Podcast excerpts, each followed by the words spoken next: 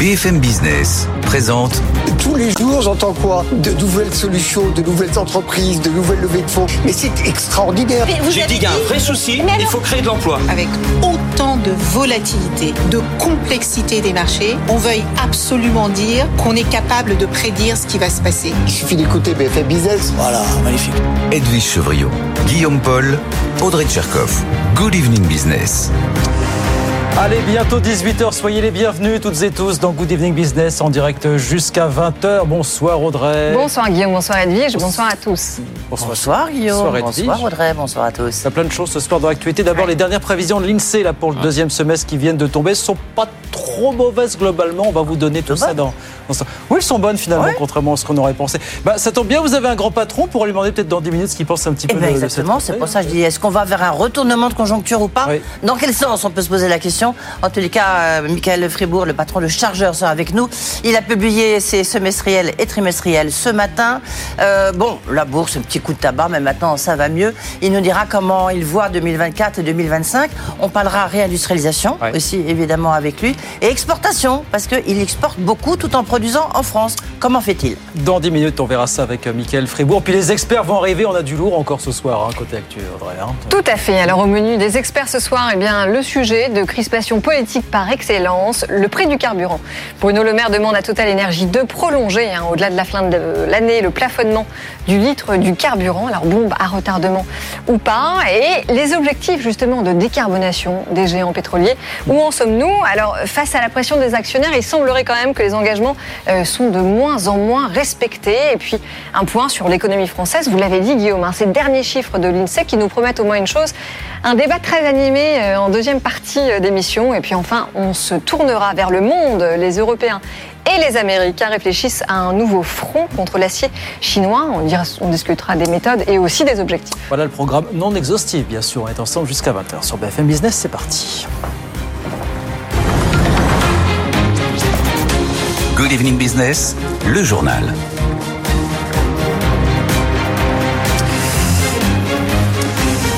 Donc ces chiffres, ces projections de l'INSEE qui sont tombées il y a à peu près une heure, qu'on attendait avec grande impatience. Bonsoir Laura Cambeau. Premier renseignement, l'inflation va bien continuer à reculer d'ici la fin de cette année, Laura. hein. Oui, alors déjà, on le rappelle, hein, en août, l'économie a connu un léger rebond de l'inflation à 4,8%. On est sur la même tendance pour septembre à 4,8%. On devrait ensuite descendre à 4% en octobre et 3,9% en novembre avant un léger rebond à euh, 4,2% en fin d'année en décembre. À noter que la contribution de l'énergie dans l'inflation redevient positive depuis août suite à la hausse des cours du pétrole et des tarifs réglementés de l'énergie. L'inflation, elle pourrait grimper plus qu'annoncé puisque euh, l'INSEE retient actuellement une hypothèse du prix du baril de Brent à 83 dollars alors qu'on est plus autour des 90 dollars actuellement. Ce qui est intéressant, c'est que l'inflation alimentaire, elle aussi, elle va, elle va continuer à, à ralentir, Laura, hein, finalement. Oui, après les 11% en août, on devrait passer euh, à 10% en septembre, 8,2% en octobre, 7,6% en novembre et enfin euh, 7,2% en décembre. À noter que selon l'INSEE, près d'un ménage sur deux déclare avoir changé ses habitudes de consommation alimentaire en juin. C'est 10 points de plus par rapport à décembre. Et à la suite euh, de ce ralentissement de l'inflation alimentaire, il pourrait y avoir un léger rebond pour la consommation des ménages au cours du deuxième semestre. Seulement, les taux d'intérêt élevés vont aussi euh, peser sur l'investissement des ménages et aussi des entreprises. Donc au final, on a une activité qui va ralentir au deuxième trimestre, semestre, pardon, mais c'est pas la cata non plus, hein, ce que nous dit l'INSEE finalement. Non, puisque après plus 0,5% au deuxième trimestre, le rythme de croissance va certes baisser, mais on restera à 0,1% au troisième, tri- euh, pardon, à 0,1% oui au troisième trimestre, à 0,2% au euh, quatrième trimestre, et la croissance annuelle elle sera portée à 0,9%. Ensuite, l'Insee chiffre l'acquis de croissance pour 2024, c'est-à-dire si on gardait le même PIB trimestriel qu'en fin d'année, la même tendance, cet acquis de croissance pour 2024, il serait assez modeste, mais présent, plus 0,3%. L'INSEE met en avant les facteurs qui soutiennent la croissance. Il y a par exemple euh, la reprise de la production automobile ou alors la réouverture des centrales nucléaires. Au contraire, certains secteurs, certains facteurs plombent la croissance. Il y a par exemple la demande de logements neufs, la demande de matériel industriel euh, qui est en berne. L'INSEE qui, euh, qui parle également euh, de l'environnement international qui est peu porteur entre les taux d'intérêt élevés aux États-Unis et le ralentissement de la Chine, euh, les exportations qui pourraient même ralentir ralentir au troisième trimestre selon l'INSEE. Merci beaucoup Laura. Laura comment est-ce qu'il faut s'interpréter ces chiffres? On posera la question à Manel Le Chypre bien sûr ce soir sur, sur BFM Business. Bruno Le Maire, lui, continue de batailler en faveur du pouvoir d'achat. Il a donc demandé à Total Energy de continuer au-delà du 31 décembre, de plafonner à 1,99€ le prix du litre de carburant à la pompe. Total Energy n'a pas encore répondu précisément à ce sujet. Ça, on en parlera tout à l'heure avec nos experts euh, BFM Business à partir de, 18h40. Euh, Bruno Le Maire qui a aussi confirmé ce matin qu'il n'y aurait progressivement plus de détaxes sur le gazole non routier, des taxes dont bénéficient beaucoup de professions aujourd'hui, notamment les entreprises de travaux publics. Ça, le secteur des travaux publics s'y préparait depuis un certain temps. Ça fait des années qu'il cherche l'alternative, sans vraiment la trouver pour l'instant. Reportage à Feldkirch, dans le Haut-Rhin, Léo Dumas, avec les équipes de BFM Alsace. Les discussions sont toujours en cours pour trouver un accord, précise Bruno Le Maire, qui ajoute qu'il y aura compensation pour accompagner la transformation, notamment des entreprises de travaux publics, et elle sera bien nécessaire, estime le gérant de la société Starter BTP Joseph Spartaro, pour qui il n'existe pas encore de plan B. Aujourd'hui, euh, il est clair de reconnaître qu'il n'y a pas de, il a pas de solution miracle pour nos engins. Euh, on parle de solutions dans l'aéronautique ou dans d'autres domaines, mais dans les, dans les travaux publics, euh, pour l'instant, il n'y a pas d'offre euh, alternative pour l'instant au gasoil. L'objectif du gouvernement est de sortir peu à peu de la fiscalité brune favorable aux fossiles. La fin de la détaxe sur le gazole non routier s'étalera donc de 2024 à 2030. Elle fait aujourd'hui économiser 45 centimes par litre de GNR à Starter TP, une aubaine pour l'entreprise qui en consomme 2000 litres par semaine. Son gérant est rassuré par l'étalement de la mesure. Autant on comprend euh, la démarche du gouvernement qui veut nous supprimer euh, cette réduction fiscale mais surtout pas de manière brutale. Ça, c'était le, mot d'ordre. Sur 7 ans, c'est jouable. C'est au moins, c'est que ce soit pas brutal, c'est essentiel, quoi. Mais 7 ans, ça ira. Starter TP estime que sa facture en GNR va grimper de 100 000 euros par an une fois la détaxe complètement distincte. Léo Dumas pour nous sur BFM Business. C'était record. Les chiffres viennent de sortir à la SNCF. 24 millions de voyageurs sur les grandes lignes TGV et Intercité. C'est 4% de plus que l'été précédent avec des TGV qui ont été remplis en moyenne à 80%. Euh, sinon, ça va un petit peu mieux pour le titre Interparfum. Il avait dévissé de 10% quasiment hier. Il s'est à peu près stabilisé euh, ce soir. Euh, le marché est nerveux parce que Interparfum a l'intention de se renforcer sur le parfum et de développer ses propres licences. Le problème, c'est que là-dessus, les géants du luxe sont en embuscade. Pauline Tadevin. À eux deux, les parfums Montblanc et Van Cleef et Arpels représentent 29% du chiffre d'affaires d'Interparfums. Ce serait donc une lourde perte. Mais je ne pense pas qu'il y ait de danger à court terme pour Interparfums, nous dit une analyste qui suit ce dossier. La licence Montblanc, qui pèse le plus lourd, a été prorogée jusqu'à 2030. Celle de Van Cleef prend fin l'an prochain, mais Richemont et Interparfums ont déjà prévu des lancements pour les années à venir. Si Richemont voulait récupérer ses marques plus tôt que prévu, il devra donc renégocier. Toujours est-il que le modèle d'Interparfum, comme celui de ses concurrents comme Coty, se fragilise face aux offensives des géants du luxe, Richemont, mais aussi Kering, qui reprennent en main leurs parfums pour se diversifier. Le gâteau est plus petit pour ces distributeurs spécialisés, d'après une experte du secteur, qui les voit devoir se tourner vers des marques de niche plus confidentielles, mais en pleine croissance et surtout toujours indépendante. Pauline Tadevin, c'est peut-être l'une des marques de Stellantis dont on parle de moins en moins et pourtant elle est toujours là et bien là. Lancia est bien décidée à se relancer, en France notamment.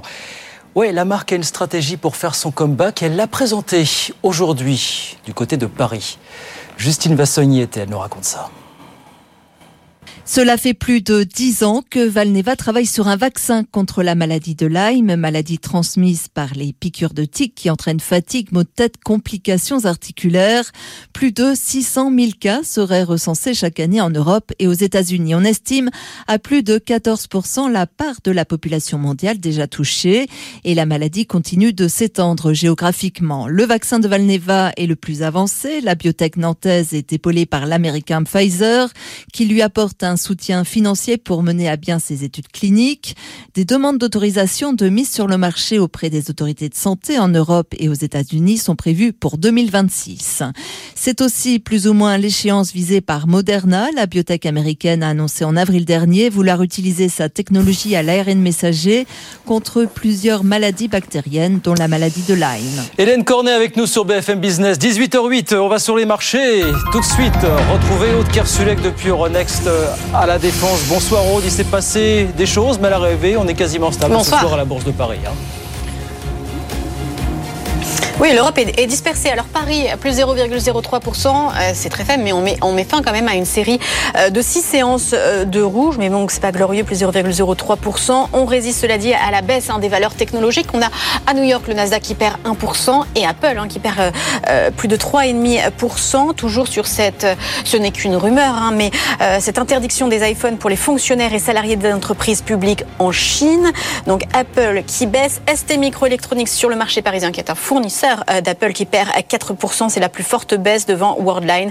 Donc euh, les valeurs technologiques en pâtissaient également. Le euh, luxe, eh bien ça baisse encore à Paris. À part, le luxe italien qui montait aujourd'hui, notamment Tots, les mocassins, plus 3,7% à l'issue de résultats semestriels qui sont de bonne augure sur les perspectives.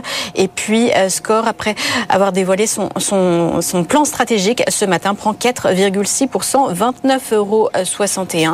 Euh, voilà donc euh, une légère hausse ce soir, euh, plus 0,03% pour mettre fin à une série de baisses. Merci beaucoup Aude Kersulek, donc à Euronext à la Défense pour BFM Business. On regarde rapidement ce qui se passe à Wall Street. Bien sûr, à la mi-séance, le Dow Jones qui grappille 0,26%, 34 531 points. Et puis l'indice Nasdaq de son côté qui recule fortement. Apple notamment pénalise les valeurs technologiques, le secteur techno, on verra ça tout à l'heure. hein. Moins 1,3%, 13 688 points. Tout ça à la mi-séance. 18h10, Good Evening Business continue. Michael Fribourg, le PDG de Chargeur, est l'invité d'Eddie Chevrillon dans un instant. À tout de suite. BFM Business présente Edwige Chevrillon, la grande interview. Bonsoir à tous, bienvenue dans cette grande interview. Ce soir, je reçois un patron, euh, c'est Michael Fribourg, le patron de Chargeur. Bonsoir Michael Fribourg. Bonsoir. Merci d'être avec nous parce que vous avez publié, il n'y en a pas beaucoup en ce moment, c'est pour ça qu'on en a profité. Euh, Vous avez publié vos résultats trimestriels et semestriels. Alors ce matin, un petit coup de tabac en bourse. Euh, ce soir, ça va mieux, j'imagine que vous respirez. On verra qu'il y a une activité qui a, été très pénalisée par une conjoncture un peu difficile, les coûts de l'énergie. Mais euh, ce qui est frappant d'abord, c'est que il y a un petit retournement. Mais dans quel sens pour vous? Retournement de conjoncture dans quel sens? Progressif et positif quand même. Alors, vous parliez de la bourse. La bourse, on le sait, il y a à la fois la spéculation et l'investissement en bourse. La spéculation est impatiente et puis l'investissement est plus patient, analyse, décortique ce qui se passe à travers le temps.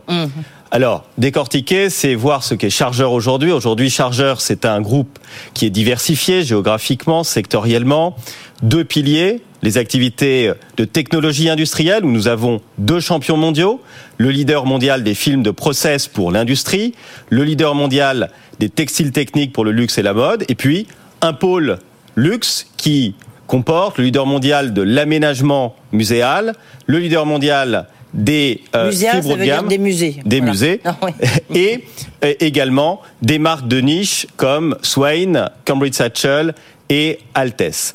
Et ça, c'est le groupe chargeur présent dans une centaine de, de pays. Et nous avons, vous l'avez dit, une année 2023 dont on savait, dont on avait annoncé qu'elle est une année de, de transition, de transition, mais dans un groupe qui est un groupe patrimonial qui ne sacrifie jamais le long terme au bénéfice du court terme. Et c'est ce qui nous a conduit effectivement à publier des chiffres qui avaient des secteurs très dynamiques, mais aussi un secteur qui était pénalisé. Oui, on, va revenir, un peu là- là-dessus justement. Ju- Juste sur la conjoncture, euh, vous êtes un, fin observateur. Comment est-ce que vous voyez les choses? Je sais pas si vous avez vu cette note de l'INSEE qui vient de sortir, plus 0,9. On a l'impression, on se dit tiens, on a mangé un peu notre pain noir. Puis en même temps, il y a le patron euh, des patrons, le nouveau patron des patrons, qui nous dit oh, il y a un petit retournement de conjoncture. Vous, vous êtes où? Vous êtes de quel côté? Alors d'abord, nous, on est à l'échelle mondiale, donc on regarde les- la conjoncture à l'échelle mondiale Hum. avec un groupe qui réalise 95% de son chiffre d'affaires à l'international. Ce que nous observons, c'est qu'il y a des zones qui ont absorbé un certain nombre de chocs, notamment le choc inflationniste. C'est le cas des États-Unis. Il y a une zone qui est l'Europe, qui est une zone qui a un certain nombre de, fragilités générales qui ne nous impactent pas sur l'ensemble de nos métiers, mais clairement, il y a encore l'effet des politiques monétaires restrictives qui se fait sentir sur l'économie européenne. Et puis, il y a le cas de la Chine. Euh, nous, représentons, nous, en Chine, la Chine pèse seulement 7% de notre, de notre chiffre d'affaires direct et indirect. Et euh, nous faisons, nous, le constat que la Chine ralentit, mais il y a à côté de la Chine un certain nombre de grands territoires, l'Inde, le Brésil, qui sont très forts. Ok, la, Alors- la- la- la Chine, juste, la Chine, euh, bah, c'est très important. Tout le monde parle d'un sacré ralentissement, puisqu'on parle d'une croissance de 4,5%. Vous, non, bah, je vous vois dodeliner la tête. Hein. Je dis ça pour ceux qui nous écoutent à la radio. Vous n'êtes pas d'accord? Alors moi, si je suis d'accord sur le fait que euh, la Chine euh, est dans une profonde transformation, il va falloir compter sur une mondialisation avec moins de Chine. Hmm. Et il faut s'y faire. Peut-être d'ailleurs est-ce bon pour les pays euh, les plus développés? Les entreprises qui comptaient commercialement ou industriellement sur la Chine vont devoir se faire une raison. Et nous, nous avions fait un choix qui était de miser sur les pays développés, de miser sur d'autres pays que la Chine. Donc, on pensera qu'on sera gagnant à cet environnement. Mais oui, euh, il est certain qu'avoir la Chine comme euh, usine du monde, c'est terminé. Ah, Ok, c'est intéressant. Et la France, alors, c'était ma question de départ. Vous êtes parti, mais c'est normal parce que vous êtes vraiment une société exportatrice, une, euh, une ETI quand même, hein, parce que vous, vous vivez, le 800 millions de chiffre d'affaires, ça c'est pour 2024. Euh, la France, vous sentez quoi? On sent en France quand même beaucoup d'incertitudes, beaucoup d'inquiétudes, beaucoup de messages aussi euh, de politique économique qui sont assez contradictoires. Et euh, clairement, c'est pas sur la France que nous misons pour euh, nos euh, prochaines années de dynamique économique. Ah oui, ça c'est clair, c'est cash au moins. Ouais. Oui, vous faites que- une croix sur la France. Non. Nous, nous sommes en France très engagés au plan industriel. Nous exportons depuis la France avec les savoir-faire français. Nous revendiquons notre ancrage territorial. Mais en business, non. Nous investissons, mais en termes de débouchés, il y a un problème de solvabilité de la demande en France. Il y a l'impact de l'inflation. Il y a l'impact de la crise de l'immobilier. Clairement, nous misons sur les pays qui représentent 95% et qui sont hors de France au plan commercial. Oui. Mais, mais pourtant, parce que le secteur qui marche chez, chez, euh, chez vous, ce sont les musées. Euh, en France, il y a des musées euh, quasiment dans, dans, chaque euh, village. Évidemment, je caricature. Il y a des, des musées partout. Ça veut dire qu'on ne veut pas bosser avec vous, une société française? Ou qu'ils n'ont pas nécessairement les moyens de travailler avec chargeurs. C'est un peu différent. Si vous voulez. Mais euh, la France a un immense retard en termes d'expérience visiteur dans ses musées. Voilà, expliquez-nous, qu'est-ce que vous faites? Profitez-en là-dessus. Chargeur, c'est le leader mondial de l'aménagement, de la création de musées, de la création de tout le décor, de la muséographie, Un de l'expérience. Concrètement, vous voulez faire un musée des sciences, Ouais. vous allez voir Chargeur, vous dites voilà, je veux faire un musée sur les nouvelles technologies, comme le font beaucoup de pays dans le monde aujourd'hui. Eh bien, comme nous sommes en train de le faire aux États-Unis, on est en train de refaire par exemple le musée de la NASA à Washington, qui est le deuxième musée le plus visité aux États-Unis.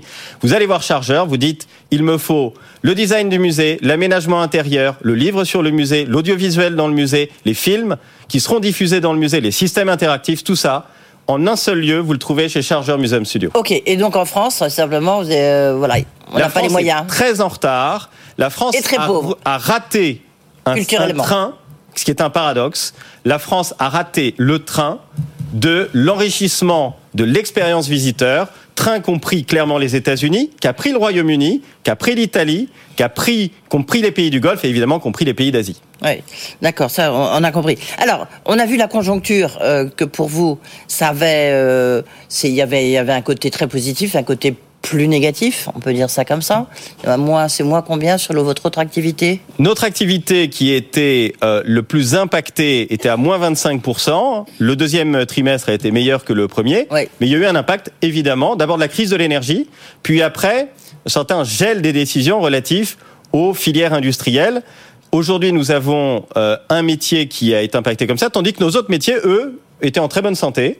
Tout ce qui était lié au luxe, tout ce qui était lié à la mode, malgré l'inflation, euh, malgré la fin du ce qu'on a appelé le revenge buying, le, le, le, la surconsommation post-Covid, eh bien, ces, ces secteurs sont encore euh, très dynamiques. Oui. Est-ce que vous souffrez pas, je fais une petite parenthèse boursière, euh, est-ce que vous souffrez pas d'avoir d'être un peu considéré aujourd'hui comme vous avez deux activités qui n'ont rien à voir, euh, donc d'avoir une décote de holding comme on en voit en ce moment à la bourse, ils adorent les pure players, quoi, vous voyez. Donc il y en a un, il fait deux choses, hop, on le sac. Ça, c'est l'histoire euh, des conglomérats. Je crois que les grandes aventures entrepreneuriales dans le monde, vous avez des entrepreneurs qui sont engagés dans différentes activités. Aux États-Unis comme en France, les pure players sont souvent des groupes qui sont strictement managériaux. Chargeur, c'est un groupe patrimonial, Mm. familial, coté en bourse, qui a une vision de long terme. L'ex-chargeur de, de Sédou, Jérôme Sédou, hein, on va le rappeler. Vous avez racheté à Jérôme. Absolument. Ouais. J'ai racheté à Jérôme Sédou, mais avec une vision de très long terme. Nous sommes un groupe qui est tout terrain, puisque même quand la conjoncture est difficile, nos activités restent profitables. C'était vrai pendant le Covid, c'est toujours vrai aujourd'hui. Et ça, c'est aussi la force du modèle diversifié. Ensuite, comme je le disais aussi, la bourse, c'est à la fois la spéculation qui est impatiente et l'investissement qui est plus patient et qui souvent est aussi à long terme plus gagnant. Euh, Michael Fribourg, je peux vous poser une question personnelle, enfin ça reste relatif. Hein, vous êtes normalien à Énarque, inspecteur des finances. Euh, pourquoi vous avez, vous n'êtes pas rentré dans la fonction publique et après dirigé un grand groupe et puis re- racheté? Bah, Au lieu de ça, vous avez euh, fait un groupe patrimonial, comme vous dites, vous avez racheté les euh, chargeurs, qui est une grosse ETI, mais en fait il y a très peu de... Je connais bien pourtant le business et l'économie française. Je suis pas sûr qu'il y ait d'autres exemples comme ça. Je pense que d'abord, tout le monde n'est pas fait pour avoir l'appétit du risque. Certainement pas parmi les énarques. Deuxièmement, d'avoir l'appétit du risque avec son propre argent. Troisièmement, d'avoir l'appétit d'emmener une communauté pour faire grandir, bâtir une nouvelle industrielle, une nouvelle aventure industrielle. Le défi qui était derrière la reprise de chargeurs, c'était est-ce que une entreprise qui était en 1987 quand le CAC 40 a été créé, est-ce qu'il est possible qu'une entreprise qui n'a eu de cesse d'avoir des déclins successifs peut revivre, s'étendre? Au cours des sept dernières années, le groupe a doublé de taille, malgré les cycles, en autofinançant sa croissance. Je crois qu'il n'y a pas beaucoup d'exemples comme ça. Et donc, c'était une aventure beaucoup plus passionnante que d'être nommé dans une entreprise et souvent de détruire de la valeur. Nous avons, nous, une vision de construction de valeur à long terme pour l'ensemble des actionnaires du groupe Chargeur. Et évidemment, le premier que vous avez devant vous.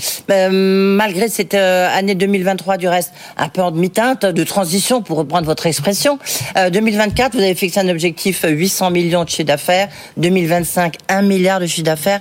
Vous ma- maintenez tous vos objectifs? Absolument, nous les maintenons parce que, vous savez, nous avons des métiers qui, au sein du groupe Chargeur, ont des dynamiques extrêmement puissantes. Pensez que le métier dédié au musée dont vous avez parlé, en 2018, c'est un métier qui réalisait 200 000 euros de chiffre d'affaires. 200 000 euros de chiffre d'affaires.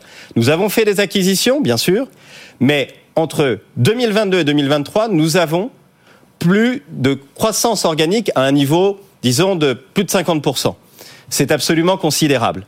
Cette année, l'activité fera plus de 120 millions d'euros de chiffre d'affaires. Elle fera l'an prochain plus de 150 millions d'euros de chiffre d'affaires. Chargeur est capable de créer de la croissance organique et nous allons donc nous appuyer beaucoup sur la croissance organique, évidemment, pour D'accord, donc 2024 moins, et moins 2025. d'acquisitions en perspective. Non, nous n'excluons pas les acquisitions, mais Chargeur n'a pas besoin des acquisitions pour grandir. Nous faisons des acquisitions quand elles font sens. Nous l'avons dit, nous euh, sommes en train de travailler à des options d'acquisition possibles. Nous sommes toujours à la recherche d'une acquisition qui fasse énormément sens pour le groupe, pour la valeur Mais qui serait actionnariale du une groupe. diversification Non, qui viendra qui consolider sans doute des activités que nous avons euh, déjà. dans le luxe, dans le luxe, c'est ça Et notamment dans le pôle luxe. Mais euh, euh, nous y travaillons et euh, le jour où nous aurons exactement la configuration qui nous semble optimale dans l'intérêt de l'ensemble des actionnaires du groupe, évidemment, nous l'activons. Euh, question d'énergie. J'imagine que vous avez été frappé comme tout le monde. Vous entendez la, la polémique, mais qui de moins vous toucher, évidemment, sauf en, en tant que consommateur. Mais est-ce que vous avez souffert des, coûts de l'énergie? Est-ce que vous en souffrez? Et est-ce que vous trouvez quand même que la France s'est mieux débrouillée? En tous les cas, c'est ce que pense le, le célèbre quotidien allemand Der Spiegel en disant regardez, l'énergie en France, elle coûte deux fois moins cher que chez nous. Alors la France s'est certainement pas mieux débrouillée qu'ailleurs et elle s'est d'autant moins bien débrouillée que euh, elle a apporté énormément d'énergie à l'Allemagne pendant que les industriels français étaient en train de se débrouiller. Donc nous, nous sommes industriels français, nous avons des sites, nous y investissons, et nous avons dû nous débrouiller tout seuls pour faire face à la hausse de l'énergie qui nous a pénalisé en début d'année. Heureusement, nous avons des contrats très flexibles que nous avons mis en Mhm. place parce que nous ne croyons pas à l'hyperspéculation énergétique. Et aujourd'hui, nous avons des coûts de l'énergie qui sont revenus dans des étiages beaucoup plus favorables qui nous permettront d'envisager 2024 dans de meilleures conditions. Mais je considère, et je tiens à le souligner, qu'il y a une hyperspéculation sur le marché de l'énergie, que ce marché n'a pas été régulé au plan européen et que ça a pénalisé non seulement les industriels allemands et les industriels français, et pendant que la France était en train d'envoyer de l'énergie en Allemagne, eh bien, les Français devaient se débrouiller. On est très content d'avoir eu ce résultat et de voir que nos concurrents allemands ont pu, eux, maintenir artificiellement des prix de l'énergie bas pendant que la France, elle, était en train de les payer plein pot. Sacré tact que, que vous envoyez là au ministre de l'économie, à Bruno Le Maire, quand même. Qui Non, se... Bruno Le mais Maire qui a dit, fait ce bah, qu'il qui- pouvait, mais bah, il dit quand même, on, avait, on a su gérer ça, on a su limiter les dégâts. Mais vous lui dites non, pas du pas tout. limiter les dégâts quand on, on a euh, une industrie européenne qui souffre. Les Allemands n'ont pas été coopératifs au plan industriel. La France en a souffert. Et si les industriels et les entrepreneurs ne le disent pas, les gens ne peuvent pas comprendre. Une question sur l'inflation là encore, parce que vous aussi, est-ce que vous, d'abord, est-ce que vous avez augmenté vos prix? Première question. Et deuxième question, est-ce que vous-même, vous avez des coûts euh, de fabrication qui sont bien plus élevés qu'avant Et est-ce qu'on est plutôt vers un pic de l'inflation? Alors oui, clairement, on pense que nous, nous observons qu'il y a eu un pic de l'inflation. Alors les métiers Il est de derrière vous, chargeurs- quoi. Ok. Oui, les métiers de chargeurs sont des métiers euh, qui sont parce que nous sommes leaders mondiaux dans nos activités. euh, nous sommes avec un très fort pricing power. Nous avons augmenté nos prix à hauteur des augmentations pour l'essentiel que nous avions eu. Ce que nous observons depuis le 2 janvier, je prends le 2 janvier parce que le 1er janvier, il y a toujours des augmentations euh, Oui. euh, annuelles. Ce que nous observons depuis le 2 janvier, en tout cas, c'est que sur l'ensemble de nos filières industrielles, et c'est mondial, il n'y a plus d'augmentation significative des prix. Et ça, c'est quand même une bonne nouvelle pour l'avenir de l'industrie, c'est une bonne nouvelle pour construire les budgets 2024, évidemment, euh, et aussi, euh, clairement, c'est une bonne nouvelle pour, je pense, moi, l'avenir des politiques monétaires qui, sans doute, vont continuer d'être restrictives sur la fin de l'année, mais qui devraient observer un ralentissement de l'inflation. Mais beaucoup de l'inflation, il faut le dire, beaucoup de l'inflation était liée à des phénomènes spéculatifs sur les matières premières qui ont pénalisé les industriels européens. Donc, si les industriels européens ne le disent pas, clairement, euh, eh bien, l'industrie européenne ne cessera pas d'être pénalisée là où l'industrie américaine est soutenue par l'IRA et l'industrie, par exemple, asiatique est soutenue par des régimes de financement qui sont quand même extrêmement laxistes. Vous êtes très très présent aux États-Unis, vous avez combien de votre chiffre d'affaires? Au total, 75% international, hein, c'est ça? 95% Ah, à l'international. 95%, je- Et le chiffre d'affaires direct et indirect de chargeurs aux États-Unis représente à peu près 40% de notre activité. D'accord. Parce qu'une partie de notre activité en Asie ou en Europe est liée à des consommateurs finaux qui sont les consommateurs américains. Ce qui est une stratégie que nous avons eue. Nous considérons que le marché américain est un marché riche, c'est le marché le plus riche au monde évidemment, et nous avons préféré miser sur le consommateur américain tout en étant dynamique sur les pays émergents plutôt que d'aller surinvestir, par exemple, sur la Chine. Nous avons été très prudents sur ce domaine. Je recevais euh, la semaine dernière, euh, il y a quelques jours, en tous les cas, le ministre du Commerce extérieur pour qui présentait son plan export. Vous, vous y arrivez parce que vous fabriquez quand même beaucoup en France encore? Bien sûr, Euh, nous réalisons à peu près 35% de notre production mondiale en France et en Italie, et nous réexportons mondialement nos produits, mais aussi nos services. Il n'y a pas que l'export des produits, il y a l'export des services. Mais clairement, ça c'est la force de chargeur. Quand je dis que nous avons plus de 50% de croissance organique sur l'activité muséale, c'est de l'exportation mondiale de services. Qu'est-ce qu'il faut faire pour que les entreprises, d'autres euh, entreprises françaises, des PME, des PMI exportent, arrivent à exporter? Alors d'abord, je pense que pour qu'elles arrivent à exporter, il faut qu'elles soient compétitives. Pour qu'elles soient compétitives, il faut qu'elles aient un environnement économique, de taux d'intérêt, de coût de l'énergie qui soit le plus stable possible. Évidemment aussi un environnement réglementaire qui soit le plus stable possible. Et puis, je vais vous dire une chose. Pour pouvoir exporter, il faut avoir l'envie de conquête. Il faut avoir des équipes et à trouver les équipes qui ont la capacité d'aller vendre le savoir-faire occidental en Occident et ailleurs. Ouais. Euh, on a encore deux petites questions, il nous reste une grosse minute. Est-ce que vous avez, euh, vous êtes euh, concerné par les bonus-malus? Parce qu'on voit qu'il y a beaucoup de secteurs de l'entreprise, euh, d'entreprises qui sont concernés par le bonus-malus.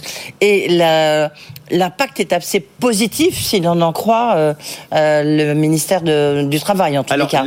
Les bonus-malus précisément. Sur les contrats courts, voilà, la transition énergétique, c'est une opportunité considérable pour nos activités, y compris pour nos activités de chargeurs Advanced Materials, puisque c'est la rénovation des bâtiments. Ok, mais bonus balus, c'était sur les emplois. Hein, moi. Ah, vous oui, c'est pour ça que je comprenais pas. Pardon. Oui, sur les emplois. Là, vous avez le, le- le malus sur les, les entreprises qui euh, utilisent euh, trop d'emplois euh, à court terme. Et donc là, on, voit que quand même, ça, la durée d'emploi a, hum, Alors ça, ça a concerne assez progressé. peu chargeurs parce que nous avons des emplois à très forte euh, qualification et donc nous sommes plutôt un groupe qui recrute activement des emplois de long terme. Ok, c'est pour ça que je me demandais si vous étiez concerné. Euh, la menace d'un retour du Covid, vous y croyez ou pas? Parce que vous- la dernière fois que vous étiez venu, vous expliquiez que vous aviez fa- fabriqué des, des masques justement pour Le Covid euh, n'est pas parti. Contrebalancer les, les Chinois. Je rappelle qu'en début d'année, euh, le Covid était présent en Chine avec d'importants confinements en Chine. Et clairement, nous, nous pensons que l'Occident n'en a pas fini avec, avec cette situation sanitaire. Maintenant, il se trouve que Chargeur a des activités qui, euh, dans les configurations de, reprise, euh, permettent de donner une forte dynamique à, nos, à nos métiers. Mais nous pensons, nous, qu'effectivement, euh, nonobstant les vaccinations, ce, ce phénomène n'est pas terminé du tout. C'est bien pas d'accord, ok. Euh, merci beaucoup, euh, Merci, Michael Fribourg, d'avoir été avec nous. Le patron de chargeur, donc on, on voit bien les États-Unis très importants, euh, la Chine et puis êtes assez cash hein, quand même sur euh, les prix de l'énergie. Forcément, le gouvernement nous a un peu laissé tomber. En tous les cas, c'est ce que vous pensez. Euh, tout de suite, le rappel des titres Guillaume Paul. Retrouvez BFM Business à la radio dans les grandes villes de France et partout dans le monde en live ou en podcast sur bfmbusiness.com. BFM Business, l'info éco. 18h30 sur BFM Business. Dans l'actualité, l'INSEE qui confirme ce soir que l'inflation va bien continuer à, refluer dans les prochains mois en France de 4,8%. Là, en août, on devrait descendre juste en dessous des 4% en novembre prochain, avant de remonter à 4,2% en décembre. C'est ce qui ressort de ces dernières prévisions qui sont sorties tout à l'heure. L'INSEE qui attend désormais 9 0,9% de croissance sur l'ensemble de l'année contre 0,6 auparavant.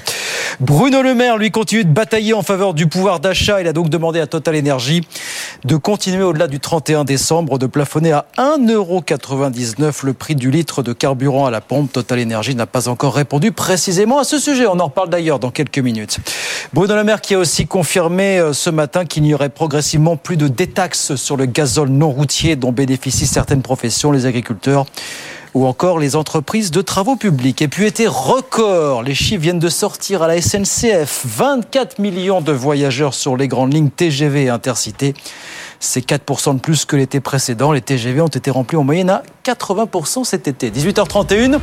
Les experts arrivent dans un instant. Les signatures BFM Business, Audrey Tcherkov, Edwige Chevrillon, Emmanuel Le Chypre, Mathieu Pechberti et toute la rédaction, bien sûr. À tout de suite. BFM Business présente Good Evening Business, les experts du soir.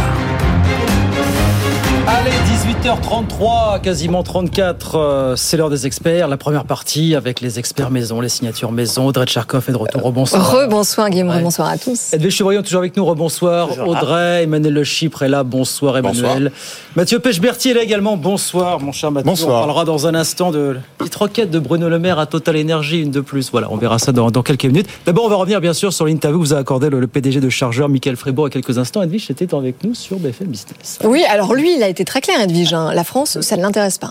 Oui, euh, bah, bah, il faut dire qu'il exporte beaucoup aux États-Unis. Il a près de 40% de son chiffre d'affaires. Donc, euh, c'est sûr, il produit en France. J'ai envie de dire, c'est quand même important. hein. Ça l'intéresse dans le sens où il continue à produire en France, mais il exporte 95% de son chiffre d'affaires. Quand on parlait des, des ETI et des PME qui n'arrivaient pas à exporter, lui, il y arrive. C'est même son, son fonds de commerce. Ce que j'ai trouvé intéressant, d'abord, un sur l'énergie. Peut-être que Mathieu va nous contredire ou le contredire. Il a dit, on a été lâché en race compagne. On continuait. euh, EDF allait exporter euh, en Allemagne pendant la crise de la Covid. hein. et, euh, et nous, eh ben, il fallait qu'on se débrouille, nous, les entreprises. Et donc, euh, j'ai trouvé ça absolument... Enfin, je trouvais vraiment qu'on avait été lâché par le gouvernement. Mon avis, Bruno Le Maire n'est pas complètement sur cette ligne de, force. Et puis, l'autre point intéressant par rapport à la note de l'INSEE, il sent quand même un petit retournement de, de- de conjoncture qui confirme, ça a été difficile pour lui, c'est une année de transition 2023, mais il confirme quand même que euh, là, ça, ça bouge, ça frémit. Et qu'on a atteint un pic d'inflation, euh, y compris en France cette fois-ci. Donc ça, ça corrobore un peu ce que dit la note de l'INSEE. Oui, et en même temps, il ne semble pas avoir changé pour autant ses, euh, ses projections de euh, trajectoire de développement, puisqu'il l'a dit. Enfin, il a dit, de a toute façon, nous, la France, voilà, on euh, la prend pas en compte pour les prochaines années dans nos carnets de commandes. Avec Quoi. cette fameuse filiale qui travaille sur les musées, notamment il parle du musée de la, la NASA à Washington. Ouais. C'est un Ouais. musée pour vous, et Emmanuel, vous qui adorez les, les musées. Je l'ai déjà vu. Il. Il, euh, ça, ça cartonne. Ça, ça, il va encore faire des acquisitions. Et donc, c'est pour ça qu'il maintient quand même l'ambition de 1 milliard de chiffre d'affaires en 2025. Il n'était pas si dur sur le fait que les entreprises ont été lâchées en race campagne par le gouvernement pendant la crise du Covid. C'est vrai que quand vous comparez ce qu'ont ce été les, les protections, les boucliers pour les particuliers, pour les entreprises, c'est vrai que c'est pas la même, Mathieu. Vous êtes d'accord ou pas avec ça? Oui, mais il parlait essentiellement des exportations, lui, hein, puisque Bah, c'est quand on même l'un de exporte de ses business. l'électricité. Voilà, on exporte de l'électricité alors que nous, on en avait besoin en France. Voilà. Bon, enfin, pendant le Covid, il y a eu des baisses de consommation assez importantes du fait euh, forcément euh, du confinement et même après, euh, peut-être qu'il n'a pas été aidé sur ce plan-là, mais euh, bon, le gouvernement était quand même sur mais d'autres aspects d- après- pour les entreprises. C'est pour ça. Manuel que- Le Chiffre. Je pense qu'il vraiment de surtout. sujet, mais- Non, je pense que sur l'électricité, il faisait surtout référence à ce qui s'est passé euh, avec la guerre, euh, au moment de la guerre en Ukraine et de, et de la flambée des, des prix. Et là, c'est vrai quand même que, alors, euh, du boulanger euh, jusqu'à la grande entreprise, focaliser sur le pour le coup, les dispositifs qui ont été mis en place euh, euh, pour euh, se prémunir justement de euh, ces euh, hausses de l'électricité, euh, c'était quand même insuffisant par rapport à ce qui a été fait par ailleurs sur d'autres sujets. Mais là, il se trouve que de l'artisan jusqu'à la grosse TI, franchement, c'est vrai qu'ils n'ont pas été beaucoup aidés. J'ai bien aimé le taquet qu'il a adressé. Alors, ça concerne le- monde du tourisme français quand il dit on a raté le train de l'expérience client. Là, Oui, voilà. c'est Oh, tellement voilà. vrai. Oui. Bah, c'est Ah, vrai. Ah, Vous c'est- voyez, bah, non, mais c'est vrai. Sur les non musées, Ah non, mais c'est tellement vrai. Il dit, ben d'abord ils sont pauvres. Bon, donc ils peuvent pas, ils ont pas assez d'argent pour euh, Oui. nous, on peut pas travailler avec eux. Et puis deux, ben voilà, l'expérience client, ça les intéresse pas. Ça commence à bouger un tout petit peu. Hein. D'accord, c'est du Ah Ça mais- commence à Roissy, c'est ça que vous nous dites Non mais non mais je je, je n'arrête pas de vous répéter que la France est un des pays dans lesquels l'expérience du, du, du Des- touriste est une des plus mauvaises de tous les grands pays. C'est-à-dire qu'il n'y a pas un pays il n'y a pas un pays comparable qui accueille aussi mal. Oui. euh, Et les- en même temps, ça va de les- mieux les- en mieux. Les touristes, Oui. bah, ça va de mieux en mieux. Moi, je suis pas sûr. Quand vous voyez, non, au contraire, ça va pas de mieux en mieux. Ça va de plus en plus mal. Ça va de plus en plus mal parce que vous avez maintenant, avec les pénuries de main d'œuvre, des situations qui sont ingérables dans les moments de, de forte saison. Quand il y a beaucoup de gens à des endroits, vous avez des tas d'établissements qui ne peuvent pas ouvrir. Vous avez une demande qui se reporte sur des établissements qui font ce qu'ils peuvent, euh, etc., etc. C'est vrai que tout ce qui concerne euh, l'expérience, euh, l'enrichissement entre le réel, le virtuel, etc., c'est nul. C'est vrai que si vous regardez les, les, les transports, les offres de transport qui sont offertes, c'est quand même très compliqué d'acheter des billets comment ça euh, à la, commençait, à la ça commençait, ça commençait dès Roissy, dès, dès l'atterrissage. Et de par Roissy, exemple, voilà. et je vous prends un autre exemple moi, sur, sur cette incapacité de la France à valoriser euh, ses richesses. Je vous cite un seul exemple parmi tous les types de tourisme qu'on pourrait valoriser. Je ne parle pas de, du tourisme œnologique, etc. Le tourisme de mémoire. C'est-à-dire que la France est le pays du monde dans lequel il y a eu le plus de batailles dans l'histoire. Bon, qu'est-ce que vous avez aujourd'hui comme musée mémoriel quand vous allez dans les grands cimetières, etc. Allez voir aux États-Unis. En, en Bourgogne. Oui, il y a ça par exemple, mais c'est vrai que le Caen, En Vendée. consacré à la oui, Seconde Guerre à la mondiale. Seconde Guerre mondiale, Non, non, mais il y a c'est sûr un que c'est Manche, pas il y en vraiment a, non, mais développé, il y en a. Mais regardez combien dépensent les gens dans ces, il y a rien à acheter. Allez voir les musées américains qui sont consacrés aux grands sites de mémoire. Vous avez des boutiques, etc. En France, si vous repartez avec un pin, c'est une carte postale. Ou alors les petites pièces, là, vous savez Oui, que vous faites monde, imprimer ouais. à 2 euros. Mais vous êtes très content. Non, mais il y a, il y a encore une fois une sous-exploitation de notre potentiel touristique qui Et est, culturel. euh, qui est, euh, qui est Bon. considérable et, et culturelle. Et en même temps, votre invité Edwige est passé par les cabinets ministériels, donc il est euh, Oui. le, le mieux à même justement euh, pour en glisser un mot euh, au gouvernement. Ah oui, mais il a du reste, il n'a pas marché chez moi.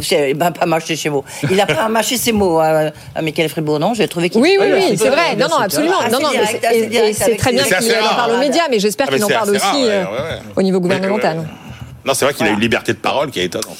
Allez, voilà pour cette interview. Donc, Michael Fribourg, le PDG, euh, et depuis dépend de la clair. France, ou depuis miser sur la France, c'est que ça octroie une certaine Oui, mais liberté de surtout, ton c'est quand qu'il est même. chez lui. C'est sa boîte et son Absolument. entreprise. Donc, il est- il n'a pas besoin d'un autre petit copain inspecteur des finances. Ça, c'est un luxe. Euh, 18h40, allez, on en vient à- aussi À la ristourne à la oui. Avec cette question, donc, est-ce que nous allons bénéficier finalement d'une ristourne plus longtemps à la pompe? En tout cas, Bruno Le Maire a demandé à Total de continuer à faire le, le job pour le coup. hein. Oui, le prix du litre est actuellement plafonné à 1,99€ jusqu'à la fin de l'année, a priori donc jusqu'à fin décembre. Mais Bruno Le Maire vient de demander officiellement à Total s'il ne pourrait pas prolonger cette ristourne au-delà du 1er janvier. Écoutez. Je souhaite que Total, qui euh, a pris un engagement que je salue, de plafonner les prix de tous les carburants, diesel, essence, à 1,99€ jusqu'à la fin de l'année, prolonge euh, ce plafonnement à 1,99€ de tous les carburants au-delà du 31 décembre 2023. Et Patrick Pouyanné, le patron de Total, il vous a dit OK? C'est à Patrick Pouyanné de prendre la décision, mais je salue euh, le choix qui a été fait par Total depuis plusieurs mois, et je souhaite, une fois encore, je lui fais confiance pour qu'il prenne en considération les difficultés de nos compatriotes et qu'il maintienne un plafonnement de tous ces carburants, diesel et essence, au-delà du 31 décembre, à 1,99€. Total est le seul pétrolier français qui nous reste. Le seul grand pétrolier français qui nous reste, c'est Total. Ça doit être un atout, pas simplement pour la nation française de manière générale, Bon, voilà, Bruno Le Maire, donc ce matin à la radio, qui demande à Total, qui n'a pas encore répondu précisément. hein. Patrick Pouyanné avait dit en fin de semaine dernière, on verra pour l'année 2024, euh, on ne sait pas. Euh, ce que dit Bruno Le Maire, c'est que si le gouvernement lui faisait une ristourne de 20 centimes euh, Sur un an. sur un an, ça coûterait 12 milliards. Il dit, ça serait une aberra- triple aberration écologique, budgétaire et diplomatique. Donc si c'est le gouvernement qui le fait, c'est une aberration écologique. Oui, Total- alors le si- calcul n'est pas le même quand c'est Xavier Bertrand qui le fait. Mais si c'est Total, c'est pas- sur les mêmes. Ceci- euh, voilà, il, Oui, oui. Il joue justement là-dessus. Euh. si c'est Oui, oui, si c'est le absolument, gouvernement, mais- c'est une aberration économique, et si c'est écologique, et si le total, ça ne l'est pas, c'est ça? Je comprends pas le truc. ouais, je- je- Bon, en fait, là, on a deux problèmes. C'est que d'une part, on a le prix du carburant qui ne fait que augmenter, euh, et que en plus de ça, on est le champion du monde de l'inventeur de la taxe sur la taxe. C'est-à-dire que les taxes, c'est à peu près un tiers hein, du prix de l'essence. Donc ça explique tout à fait qu'en Allemagne, euh, deux tiers, pardon. Euh, ça explique qu'en Allemagne, on est euh, grosso, grosso modo à 20 centimes de moins. Le sujet de la ristourne, euh, pardon, mais quand on regarde toutes les études de l'INSEE qui montrent que ces ristournes, euh, pour tout le monde, elles ont essentiellement profité aux ménages les plus aisés, je suis pas sûre que ça soit la bonne solution encore de euh, repartir là-dessus sans faire du ciblage. Est-ce que c'est la bonne solution? Est-ce qu'en même temps, ça n'arrange pas tout le monde d'aller vers euh, de poursuivre une ristourne pour l'an prochain? C'est ça aussi la question qu'on Bon, peut poser. Euh, À part de marché, quand même, des, les plus grands distributeurs d'essence dans ce pays, ce sont les distributeurs, les supermarchés. Hein. Oui. Auchan, Leclerc, etc., etc., Carrefour. Total, euh, alors je l'ai pas en tête honnêtement, mais euh, on doit avoir une part du marché autour Bah, de peut-être 15%. Total, c'est 3500 stations sur 12 000 à peu près. Voilà. 3700 sur 11 000, ça fait un tiers. Ouais, Voilà, ouais, enfin, c'est ouais, ça, je pense que donc en volume, ça va être un peu moins. Mm. Donc quand le gouvernement euh, finalement anticipe une polémique qui, qui de toute façon montera parce que le prix du baril augmente et donc Bah oui. les prix à la pompe, les, les, enfin, euh, les distributeurs étrangers comme BP euh, qui ne font pas de ristourne, euh, vous allez voir, les prix à la pompe sont à 2,20. Donc finalement, reporter le, le non-effort budgétaire, parce que Bruno Le Maire ne veut plus en faire, parce que le quoi qu'il en coûte est bel et bien terminé, sur Total, qui n'est pas, qui est l'entreprise privée la plus emblématique de France, et qui n'a pas euh, Qui a gagné quand le monopole quand même de la distribution, ça encourage quand même les gens à aller chez Total. Donc euh, tant mieux pour Total. Moi, ça me dérange, enfin, ça dérange pas. Oui, mais alors, la- l'effet, non mais en non, fait, mais de quoi là, parle-t-on Oui, non, bah, on, De quoi ah, parle-t-on justement, on parle du signal prix aussi. Non, on parle d'un coup politique et d'un coup d'image. Enfin, pour moi, c'est tout. Le coup politique, c'est Bruno Le Maire qui montre Qu'il est qu'il a une d'achat.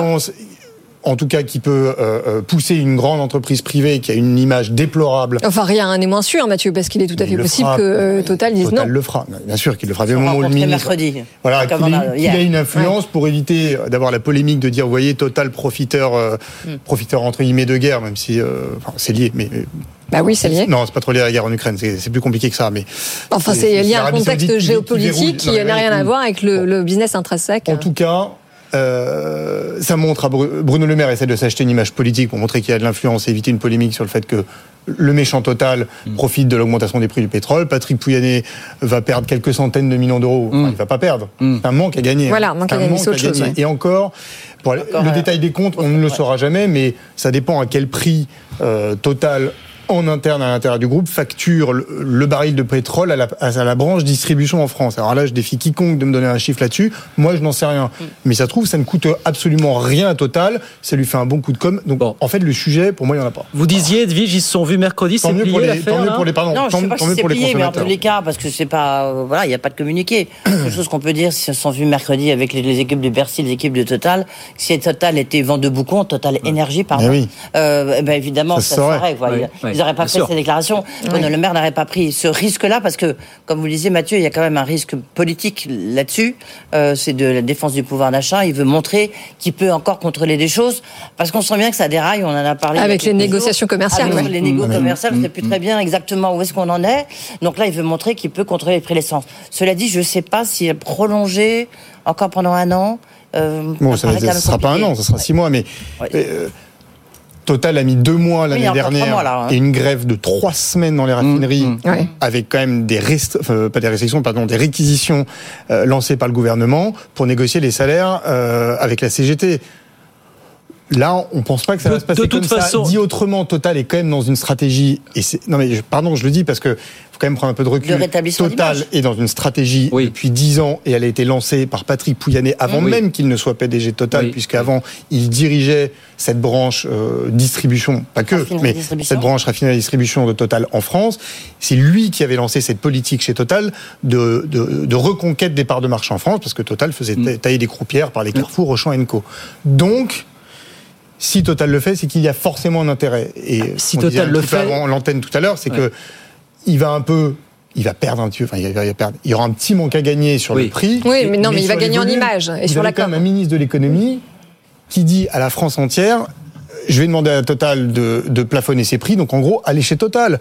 Pas sûr que Total y perde beaucoup. De toute hein. façon, c'est ça ou encore le risque de voir relancer le débat sur l'hypothétique surtaxation exceptionnelle des bénéfices Ah bah d'autres. Alors, gouvernement- tout à l'heure dernière le gouvernement l'évite, absolument. Rappelons qu'on a, on va entrer dans la discussion budgétaire à l'Assemblée nationale en vue du budget. que Forcément, ça va revenir sur le Ouais, tapis s'il n'y a pas de nouvelle ristourne pour le coup. Là, pour le coup, Elisabeth euh, Borne a été très claire, euh, Bruno très- Le Maire a été très clair. Vous me direz, il y a un Oui. moment, ça peut être un tout petit peu moins clair, mais ça m'étonnerait beaucoup qu'ils reviennent là-dessus. Non, non, ils euh, se sont engagés, enfin, ils feront pas. Non, mais pour, euh, pour Total, objectivement, euh, c'est une opération qui, au regard de ce que sont les prévisions de prix du baril euh, à l'horizon euh, des six mois qui viennent, est plutôt un coup gagnant. C'est un coup gagnant parce qu'effectivement, comme l'a dit Mathieu, ça ne coûte pas trop cher. Euh, ça montre à l'opinion française que euh, Total n'est pas euh, si insensible que ça euh, Ouais. euh, au pouvoir d'achat. Ça laisse une forme de tranquillité et ça coupe un peu aussi les pieds sous les sous les Sous les pieds. l'herbe sous les pieds des, des syndicats qui de toute façon euh, la direction de Total aura beau jeu de dire bah écoutez on fait un geste pour les Français euh, euh, et puis et puis cette grève elle avait fini par ne plus être très populaire et s'est éteinte un peu Oui. d'elle-même parce que les Français quand ils ont vu quand même les chiffres qui étaient alignés sur les augmentations de salaire chez Total etc voilà donc pour Total et le après après il y aura quand même euh, plusieurs il y aura quand même euh, plusieurs sujets. Si jamais euh, les prix euh, suivent une trajectoire plus haussière que celle Non, mais qui est, qui voilà, est prévue. justement, parce que si j'allais vous vous poser une commencez question. à avoir des On prix va du parler de baril l'avenir. qui dépassent les 100 dollars etc Ah, et que là on se retrouve avec des prix de l'essence où Total est toujours à 1,99 ça veut dire que la grande distribution parce qu'il faut pas oublier que la grande distribution achète à Total Mmh, euh, ouais. aussi euh, en partie Euh, qu'est-ce qui va se passer si vous avez des écarts délirants Mais attendez, Emmanuel, de non, mais 20, il- 30 il, centimes il faut être très clair. L'avenir, c'est quoi et les autres. L'avenir, c'est quoi Eh ben, C'est de toute façon un litre. à- non, mais l'avenir, si on, si, on, si on se prolonge, enfin si on se projette à court et moyen terme, c'est de toute façon un litre qui, qui dépassera les euh, 3 euros parce qu'on a une demande mondiale qui ne va faire que croître. Que en face, euh, eh bien, on va avoir des pénuries forcément d'essence. de toute façon, Et de toute façon, je fais- le, prix ne fait que augmenter par le simple fait qu'on n'achète plus à la Russie, mais à des intermédiaires comme l'Inde qui achètent eux à la Russie à la Russie. et nous revendent avec des marges. Donc en fait, ça, ça- ça- on ça, va ça faire ajoute ristourne un après ristourne. Non, non, ça mais ajoute- c'est pas tenable. Ça, ça ajoute un petit surcoût. Ça, ça n'est pas Ça ajoute un phénomène vrai surcoût. qui fait monter structurellement les, les cours. Du pétrole, rassurez-vous. Rassurez-vous, du pétrole, il y en a. Il y en aura ouais. encore pendant très longtemps. Ouais. Donc on ne risque pas. on dit que le Oui, peak mais on, on ne oil risque. Mais non, mais ça fait pas si 40 ans. loin. Oui, mais Ça, c'est- ça, c'est- Il y a 40 Bah ans, oui, on bah disait justement, que. on euh, va y arriver mais jour. non, mais non. mais le Emmanuel a raison. Le pic Lukoil, ça, c'est, c'est, ça, une fumisterie des, des pétroliers. Alors, on rappelle ce que c'est, hein, c'est que Saoudite c'est ferme quand on atteint robinet, 50% vous des réserves. Vous avez vu ce qui se passe quand même depuis, de, de- puis, de- annonce, depuis, Bien depuis sûr. quelques semaines. Ils L'Arabie disent on Saoudite, produise moins et ils vendent plus cher. L'Arabie Saoudite ferme un peu Ouais. euh, le robinet et les prix montent. Enfin, et c'est d'ailleurs Pou- Pouyanné, Patrick Pouyanné, pardon, le PDG de Total Energy, il a très bien expliqué la semaine dernière euh, quand il s'exprimait. Euh, effectivement, on, on a quand même mis une partie du marché du pétrole entre les mains de deux pays, notamment l'Arabie Saoudite. Les prix montent. Personne n'a intérêt à les, à, à les, à les mettre à 150 dollars. ne Intéressant de voir d'abord Enfin, Mais au Suriname. On avait intéressant de voir parce qu'il y a un nouveau, une, une nouvelle découverte d'un gisement. Oui. Ça, c'est visiblement, Oui. il a l'air euh, tout content de sa découverte.